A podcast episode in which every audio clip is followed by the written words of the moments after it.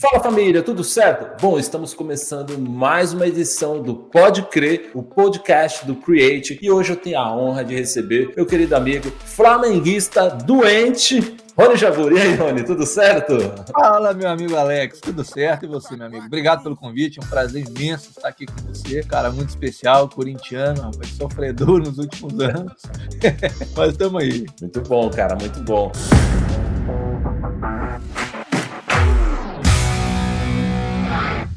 E aí, como que tá essa onda aí do futebol? Aliás, a gente nem pode se aprofundar muito nesse negócio, porque o negócio não tá muito bom pro meu lado, não, né?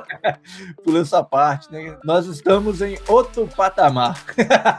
pois é, pois é. é. Mas tudo bem, futebol à parte, vamos falar de outras coisas, né? De outros assuntos. Bom, você é um cara que tá aqui nos Estados Unidos, se transformou aí num grande especialista na área de segurança do trabalho. Me fala como começou essa jornada, como começou essa história de, de vir para os Estados Unidos, enfim, fala do começo aí para o pessoal conhecer um pouco pouco da sua história. Bom, eu estava no Brasil, né? Morava no Brasil. E aí eu conheci uma menina na escola, apaixonei. A mãe dela morava nos Estados Unidos. Ela veio para os Estados Unidos e eu, apaixonado, adolescente, vim atrás. vim atrás dela. E aí, rapaz, chegando aqui, falaram para mim assim que era maravilha, que era muito bom, que ia ficar muito rico. e aí, rapaz, eu vim nessa ilusão. Cheguei aqui, fui trabalhar na construção, carregando madeira de sete da manhã às quatro da tarde, saía da construção e ia direto para um restaurante. Trabalhava no restaurante das seis da noite às dez da noite. E dali eu ia para casa, chegava em casa às onze horas da noite. Quando dava duas horas da manhã, tinha que sair de novo para entregar jornal. Aí entregava jornal de duas da manhã, na verdade de três da manhã até às seis e voltava a rotina. Construção de sete às quatro, restaurante de seis às dez, de onze até as duas dormia. Duas horas saía e entregar jornal. E foi assim por três meses. Aí eu falei, dou conta disso não. Fiquei só. amor, hein? Isso aqui é amor, né? Aí eu falei, não dou conta disso não, vou ficar só na construção. E aí foquei na construção. E aqui na construção, na verdade, aqui nos Estados Unidos, para trabalhar, você precisa de ter um treinamento de segurança do trabalho. E aí eu fiz um treinamento de segurança do trabalho, achei aquilo muito interessante, me apaixonei por aquilo. E a professora me convidou, né, para poder ajudar ela a traduzir aquele treinamento, primeiro que ela estava fazendo ali. E depois daquilo, fui estudar, fui para a Universidade de New Hampshire para poder estudar saúde e segurança no trabalho. Isso já se vão 14 anos, né, desde que que eu comecei a estudar saúde e segurança do trabalho. E aqui estou, ministrando treinamentos de segurança do trabalho desde 2007. Abri uma escola em Uber, mas a gente viaja o país inteiro, vai em qualquer lugar dos Estados Unidos, ministrando treinamentos, dando palestras sobre segurança do trabalho. Só falta ir no Alasca, do resto já fui em qualquer lugar. E depois de três meses que você chegou aqui, que você começou a, estudar, então? Depois de uns três, quatro anos depois. Ah, tá, ok, ok. uns três, quatro anos depois, mais ou menos. Tá. Eu comecei a estudar saúde e segurança no trabalho. Quando eu cheguei aqui, meu Deus, os três primeiros anos foram sofridos demais. Trabalho duro, construção, mas graças a Deus deu tudo certo. É, essa é, é uma realidade muito comum, né? De quem se muda para os Estados Unidos, de, né, de, trabalhar na construção, na limpeza, né? E é muito interessante, assim, eu fico bem feliz quando eu vejo brasileiros desbravando outros caminhos, abrindo novas portas. E hoje você se tornar uma das principais referências nesse universo de segurança do trabalho. Inclusive, você, você é considerado um dos 40 especialistas do mundo, é isso? Como é que é essa história? O Conselho Nacional de Segurança aqui dos Estados Unidos, todos os anos, eles têm um, um, evento e nesse evento eles homenageiam 40 pessoas abaixo de 40 anos de idade. São as 40 pessoas mais importantes do mundo na área de segurança do trabalho abaixo dos 40 anos de idade. E este ano, no ano de 2020, o meu nome figurou na lista. Eu fiquei, eu não sei de onde que eles tiraram isso, mas meu nome estava lá. Bom, mas você é um cara que está presente em todos os cantos, né? Você já fez palestras no Ministério do Trabalho. Aliás, você sempre está buscando conhecimento. Isso que é bem interessante, assim, que é uma coisa que a gente sempre tem debatido na internet, que é essa coisa de estudar ou não estudar. E você foi buscar isso, né? Você fez universidade aqui, fez especializações. Quais foram os cursos que você fez aqui? Hoje o cara perguntou, Rony, você é formado em quê? Eu falei, rapaz, eu sou formado em tanta coisa que eu nem sei no que, que eu sou formado. Eu tenho oito formações em segurança do trabalho. Na verdade, eu tenho nove. A última eu nem estudei ela. Por quê? Porque como eu tinha as oito formações e o governo fez uma nova e os meus créditos já batiam essa última, né? Eu recebi o certificado aqui em casa e falei, acho que eles mandaram isso por engano. O que, que é isso? Aí liguei lá para a universidade em Texas e falaram: não, você tem direito a esse certificado porque os seus créditos são suficientes para ter certificado. Ah, obrigado. Então, é, mas é verdade mesmo. Eu sou formado em tanta coisa que eu não lembro tudo de cabeça, mas eu sou, eu sou formado em saúde e segurança do trabalho. A minha especialização é saúde e segurança do trabalho na construção. Eu tenho também duas especializações na Universidade de Harvard, que é uma de risk management, que é gerenciamento de risco, e outra que é gerenciamento de. Como é que fala em português? Português, o management, gerenciamento do, dos líderes da segurança, uhum. basicamente traduzindo aqui em português quer dizer um gerenciamento de líderes de segurança ou de técnicos de segurança no Brasil, né? E tenho também dois mestrados pela Universidade do Texas, um mestrado em saúde e segurança do trabalho e outro mestrado também em gerenciamento de riscos. Acho Entendi. que é muita coisa eu não lembro tudo de cabeça, não. Não, mas é legal, é legal. Não, e é bom saber também, porque assim, muita gente acha que o fato de trabalhar né, com esse universo da construção, as pessoas aprendem tudo na raça. E aí mostrar que você conseguiu consolidar a sua história com base no estudo, assim, é algo realmente fantástico. Inclusive, impressiona bastante esse currículo, porque mostra o quanto você foi buscar esse aprendizado, né, Rony? Eu brinquei, né? Falei assim que eu não sei de onde que eles tiraram isso, né? Dos 40 abaixo de 40, mas a verdade é o seguinte: aqui na região de New England, England. Eu acredito que nos Estados Unidos inteiros, só que eu não tenho os números de outros estados, eles não abrem, mas na região de New England, que é de Nova York até chegar no Canadá, eu sou o treinador número um dessa região, não, ninguém tem mais pontos, né? o governo tem um sistema de pontos, ninguém tem mais pontos do que eu. Ah, o ano passado eu fiz 1.800 pontos, o segundo colocado fez 900 pontos, ou seja, a metade do que eu fiz. Além disso, eu fui o primeiro aluno nos Estados Unidos a terminar todas essas formações, não tem, até então, até 2014, não tinha nenhum aluno, nenhuma pessoa nos Estados Unidos que tinham todas as formações que eu tinha. Então eu fui o primeiro a terminar tudo isso. Eu acho que hoje deve ter uns cinco só no país que tem isso tudo, mas vieram todos depois de mim. Então tem algumas coisas aí que eu fiz, que eu fiz história. E não foi só nisso, né, Rony? Até esse trabalho que você vem fazendo da educação voltado para a área de segurança do trabalho tem impactado muito nos números, né? Principalmente na nossa região aqui de New England, onde a gente tem visto aí uma queda absurda de números de acidente. A gente até pouco tempo atrás aí tinha um índice de acidente, de, de mortalidade muito grande, né? Então acho que esse trabalho que você tem feito é um trabalho que vai além até disso, né? Realmente tem impactado diretamente na vida aí dos trabalhadores da área de construção, não é mesmo? É verdade. Inclusive, eu recebi uma carta, não sei muito bem como é que chama isso, mas uma carta do Ministério de Trabalho aqui em Massachusetts, agradecendo pelo meu trabalho e falando que o número de mortes reduziu em 50% depois que a gente começou esse trabalho na área de segurança do trabalho aqui com o pessoal da construção. Então, o número de mortes na construção chegou a reduzir 50% de 2008 até o ano de 2018, de 8 a 18, em 10 anos, uma redução de 50%. E aí, mandando uma, essa carta agradecendo pelo meu trabalho, porque a maioria deles eram com imigrantes, né? Principalmente com uhum. hispanos. E é exatamente o público que eu trabalho mais com ele. Então, nosso trabalho, é, graças a Deus, tem feito a diferença. Bacana. Ô, Rony, e como que é? Já tive a oportunidade de assistir uma aula sua e você conseguiu, de uma forma bem popular, assim, conseguiu se comunicar com, com pessoas muito mais simples. Como que é esse negócio de trazer essa coisa do bom humor para dentro da aula, né? Descarregar um pouco dessa energia pesada do que essa formalidade do, do ambiente da escola, da sala de aula, e aí poder se comunicar, principalmente com esses trabalhadores que muitas vezes até chegam cansados e precisam estudar, né? Como que foi isso daí, esse processo? Bom, é o seguinte, é, quase ninguém gosta de ir para a sala de aula, né? mas chegar lá, sendo aquelas cadeiras duras e tem que ficar ouvindo um cara falando, e então o pessoal, eles não são muito fã disso. E ainda mais depois de uma certa idade, né? mas depois dos 30, 40, né? O cara já tá quase quase 20 anos sem ir na escola, muitos deles ali 15, 20 anos sem ir na escola, e o cara tem que voltar para a escola. Tem gente que se sente até meio que humilhado de ter que voltar para a escola. Então a pessoa já chega ali, não quero estar tá aqui, quero ir embora, acaba logo isso. O que eu tento fazer é deixar o ambiente mais leve possível, trazer aquela pessoa para o meu lado, né, mostrar para ele que aquilo ali vai ser bom para ele, que não é algo chato, que não é algo humilhante estar tá ali né, aprendendo, que é algo que vai ser bom, que vai ser interessante, que vai ser bacana. Eu gosto de trazer um conteúdo sério, gente traz obviamente, conteúdo sério, é conteúdo de segurança, mas de uma, de uma maneira divertida, né? E o pessoal, eles aprendem se divertindo. Inclusive, ontem na aula, chegou um cara lá. Lá vem os casos, os causos. ele sentou, ele sentou, o olho dele tava assim, e aí quando ele sentou, ele fez assim, ó.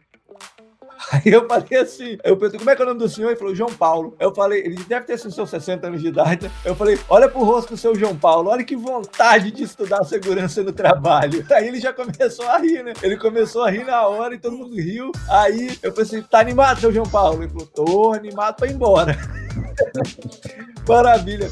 Eu falei, rapaz, eu vou falar uma coisa pro senhor. Quando terminar essa aula, eu vou entregar o certificado pro senhor. O senhor vai voltar e vai sentar. Ele falou assim, rapaz, quando acabar essa aula, eu vou sair daqui vazado. Eu falei, eu aposto com o senhor, tem duas câmeras aqui dentro da sala filmando. Quando terminar a aula, o senhor vai pegar o certificado e vai voltar e vai sentar aí de novo. Aí ele falou assim, então tá bom. Aí foi a aula, tá? Fizemos a aula. Quando terminou a aula, eu já deixei o certificado dele por cima primeiro, né? Aí a aula foi bem animada, ele riu, já mudou aquela cara de vontade de dormir mim, embora. Aí quando terminou a aula, eu entreguei o certificado dele, né? Aí quando eu entreguei, ele virou as costas, né? Eu apontei, aí eu olhei pro pessoal e apontei pra ele, né? Porque o pessoal lembrava que eu falei que ele iria sentar. Aí ele sentou lá e falou: você não vai embora, não? Ele, ah, já acabou?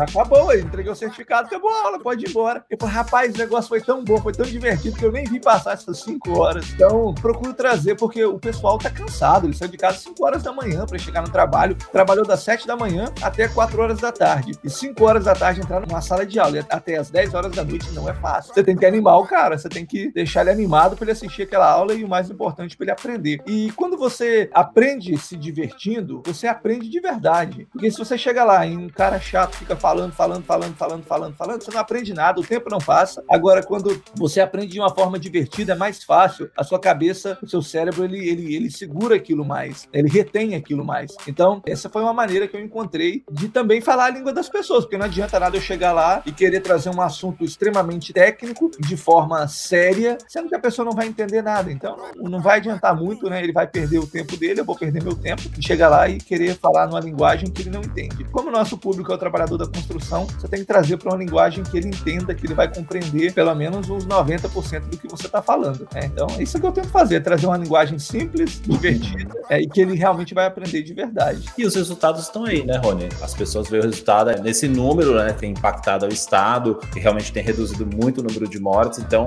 mostra que essa linguagem mais popular, que se comunica com as pessoas, ela é realmente eficiente. E assim, é muito legal, porque você também tem uma pegada de humorista também, leva coisas diferentes para a sala. Já vi lá você colocando no trabalhador capacete rosa, chapéu de chifre, enfim, vai lá brincando com ele, trazendo uma linguagem popular. Isso realmente conecta, né? Verdade. E é interessante, né? Você que me conhece sabe disso. Eu sou. Parece que quando eu chego na sala de aula, eu fico meio artista, sabe? Porque eu não sou assim, eu sou um cara sério. eu sou um cara sério. Assim, a gente. É... Lógico, a gente tem um pouco mais de intimidade, a gente brinca um com o outro, mas não é o normal meu, né? Eu sou um cara meio sério. Mas quando eu chego ali, quando me dá um microfone na mão, parece que as coisas mudam, sabe? É bem, é bem interessante, porque às vezes eu assisto uns vídeos meus que tem gente que fala, cara, eu não consigo assistir meu vídeo. Se você não consegue, imagine os outros, né? Então você tem que, você tem que assistir para saber como é que tá a performance, se tá bom, se tá ruim. E às vezes eu, eu fico rindo de mim mesmo. Eu falo, gente, da onde que eu tirei isso? Não, isso é muito legal, muito legal mesmo. Ô, Rony, você dá aulas hoje em português, em espanhol e em inglês. O inglês e o espanhol você aprendeu aqui nos Estados Unidos ou você já falava no Brasil? Não, aprendi tudo aqui, nunca falei nada, nunca falei nada no Brasil, não. Lá falava muito mal português. Uhum. E aí, quando eu vim pra cá, aqui fui trabalhar com hispano, fui trabalhar com americano, gente do mundo inteiro a gente encontra aqui, né? E daí foi aonde eu comecei a aprender espanhol e inglês. Uhum. Eu estudei, eu cheguei a estudar espanhol no Brasil um pouquinho, mas não o suficiente para aprender de verdade. Entendi, entendi. E é legal que você mistura também, né? As turmas, às vezes misturado, e, a, e o pessoal acaba compreendendo. Você traz lingu uma linguagem popular também dos hispanos, traz umas piadinhas da, da própria realidade deles, isso é bem legal, né? O pessoal gosta bastante. É verdade, é verdade. Aí o pessoal fala, cara, você só zoa brasileiro, só zoa que eu quero dizer, só brinca, né, com brasileiro, com espanhol, meu amigo, todo mundo quer entrar aqui. Um dia eu fui dar aula pro chinês, e só que em inglês, claro, né? Rapaz, e aquele chinesinho tudo com o olhinho fechadinho assim, né? Aí eu falei, como é que eu vou trazer esse chinês pro meu lado, né? E o oriental, ele é muito sério, não é brincalhão igual o português. Desculpa, eles não eram chinês, não, eles eram coreanos, Coreia do Sul.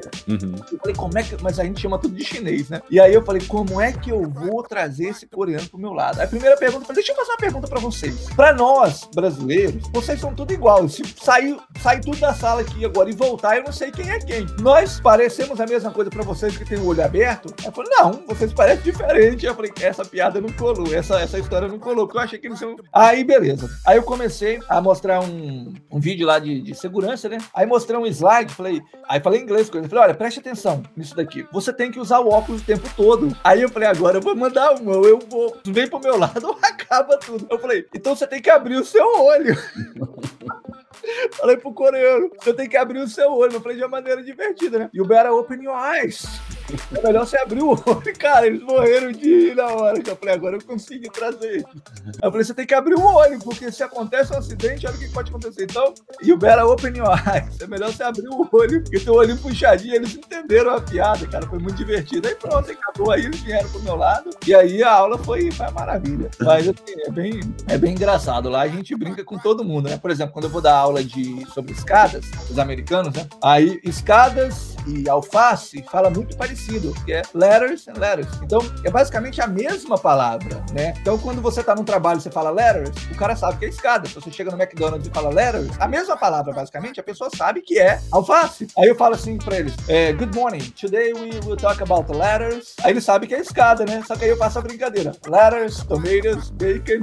Aí, tipo, letters, eles estão pensando que é escada, mas na verdade fala letters, tomatoes, bacon, ele alface, tomate, bacon. Aí pode que a palavra é a mesma. É tipo manga, né? Manga, você não sabe. A pessoa fala manga, você não sabe se é a manga da camisa, se é a manga do pasto ou se é a manga de chupar. É a mesma palavra. É legal, porque é o inesperado e você, você acaba quebrando a expectativa também e aí aproxima mais também as pessoas, né? Isso é bem legal, bem legal mesmo. Exato. Aí a maneira que a gente traz, né? E também espanhol a gente procura, como eu trabalhei com eles, aprendi a falar a linguagem ali deles de trabalhador, então a gente conversa com eles na mesma língua, né? Eu tive a felicidade de trabalhar por quatro anos somente com hispanos, então ah, eu considero que o meu espanhol é bem, é bem bom também, né? Então isso é algo que me ajudou muito profissionalmente falando. Uhum. É, você acaba acostumando também com as brincadeiras, com as piadas, que é aquelas piadinhas internas, isso acaba conectando bastante. E teve alguma história muito engraçada assim que aconteceu durante uma aula que você lembra que você podia comentar assim? Teve um cara. Aliás, aliás, antes de você falar, quantos alunos você acha que já passou no, na sua sala de aula já? Ah, mais de 20 mil alunos já.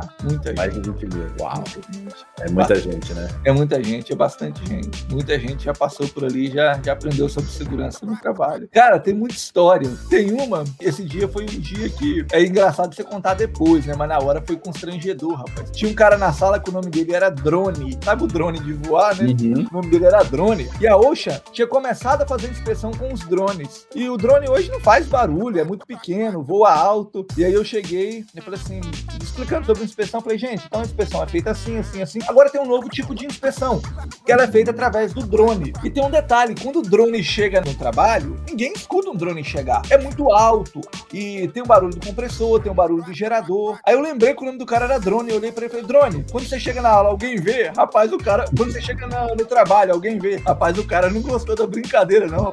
Fechou a cara, ele era grandão, forte. Eu falei, meu Deus do céu, o que que eu fui arrumar da vida? Também que ele não falou nada, mas só fechou a cara, falei, Teve outra, eu fui dar uma, umas aulas pro mexicano e uma turma de mexicano me contratou, uma, uma companhia mexicana me contratou, cheguei lá. E aí, nessa aula, eu tinha que tirar foto de todos os alunos, um por um. Rapaz, uns homens tudo grande, forte, devia ter assim, 1,80m, 2 metros de altura cada um, tudo uns caras fortes. E aí, ele, tipo o cara da, da, da, da Gavião, assim, sabe?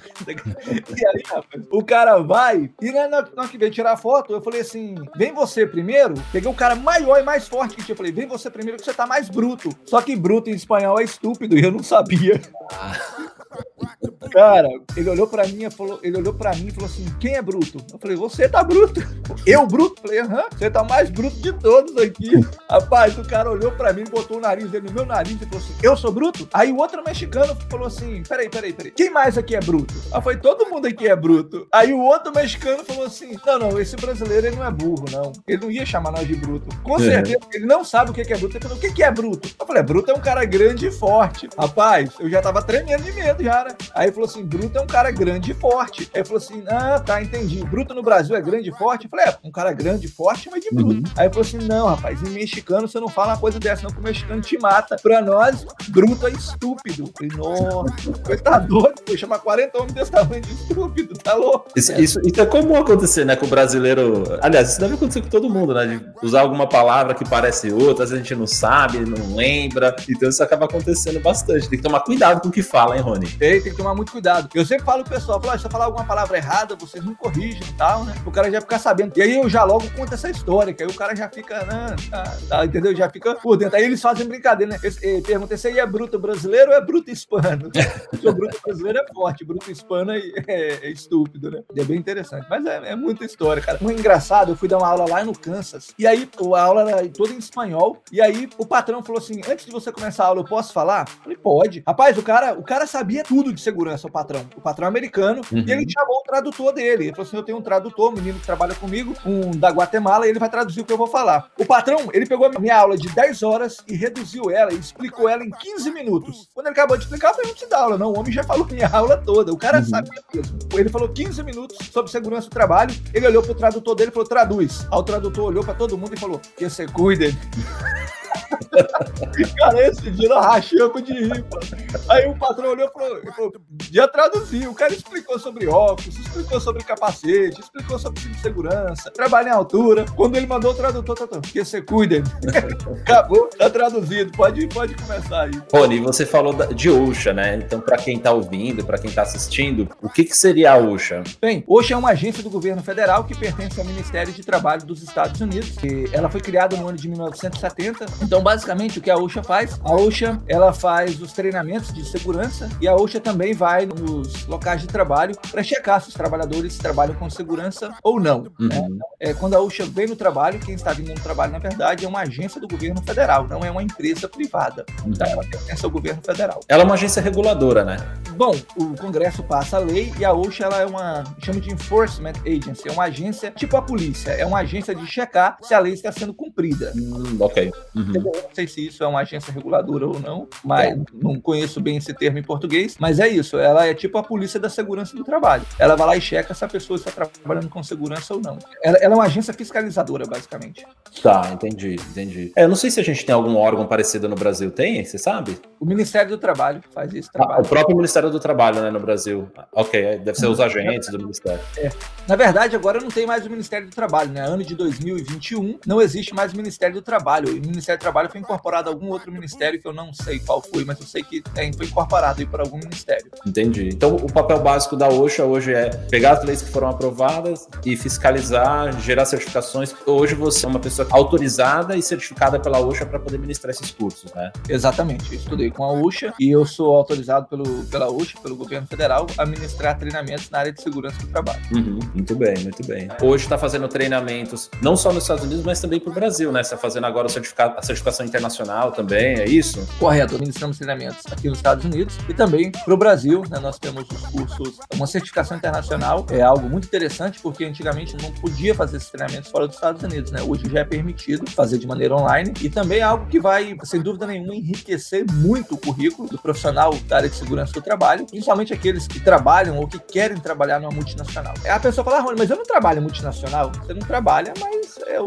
eu imagino que esse seja o objetivo, né? Trabalhar numa multinacional, trabalhar numa empresa maior, uma empresa que pague melhor. Então, vai ajudar e vai ajudar muito a pessoa a entrar ali, porque você já tem uma base com leis internacionais, você tem um certificado internacional, e isso te ajuda na hora de você é, aplicar para uma vaga numa, numa multinacional ou numa empresa fora do país, de repente. Ô, Rony, deixa eu te perguntar. Você tem alguma dica para as pessoas em casa que gostam de fazer essas pequenas reformas, que eventualmente pegam um martelo, uma furadeira ou qualquer coisa do tipo? Alguma dica aí de segurança para as pessoas? Olha, para o pessoal que trabalha em casa, uma dica importante é você usar o óculos de segurança e a bota de segurança. O pessoal que trabalha em casa gosta de trabalhar de chinelo, bermuda, relaxado, tranquilo, né? E eu entendo, ele fala, ah, tô na minha casa, hoje não tem nada a ver com isso. É verdade, ninguém tem nada a ver com você trabalhando na sua casa. Porém, se cair um tijolo no dedo, vai machucar, entendeu? E machuca muito. Quem já jogou futebol no paralelepípedo sabe do que eu tô falando, quando arranca a cabeça do dedão. Então, coloca a bota, é, né, usa a bota de segurança. Outra coisa, o óculos é muito importante, porque a qualquer momento pode cair alguma coisa, pode vir alguma coisa no seu olho. Então, use também seu óculos de segurança, isso é muito importante, tá? E falando sobre dicas de casa também, é duas coisas que o brasileiro,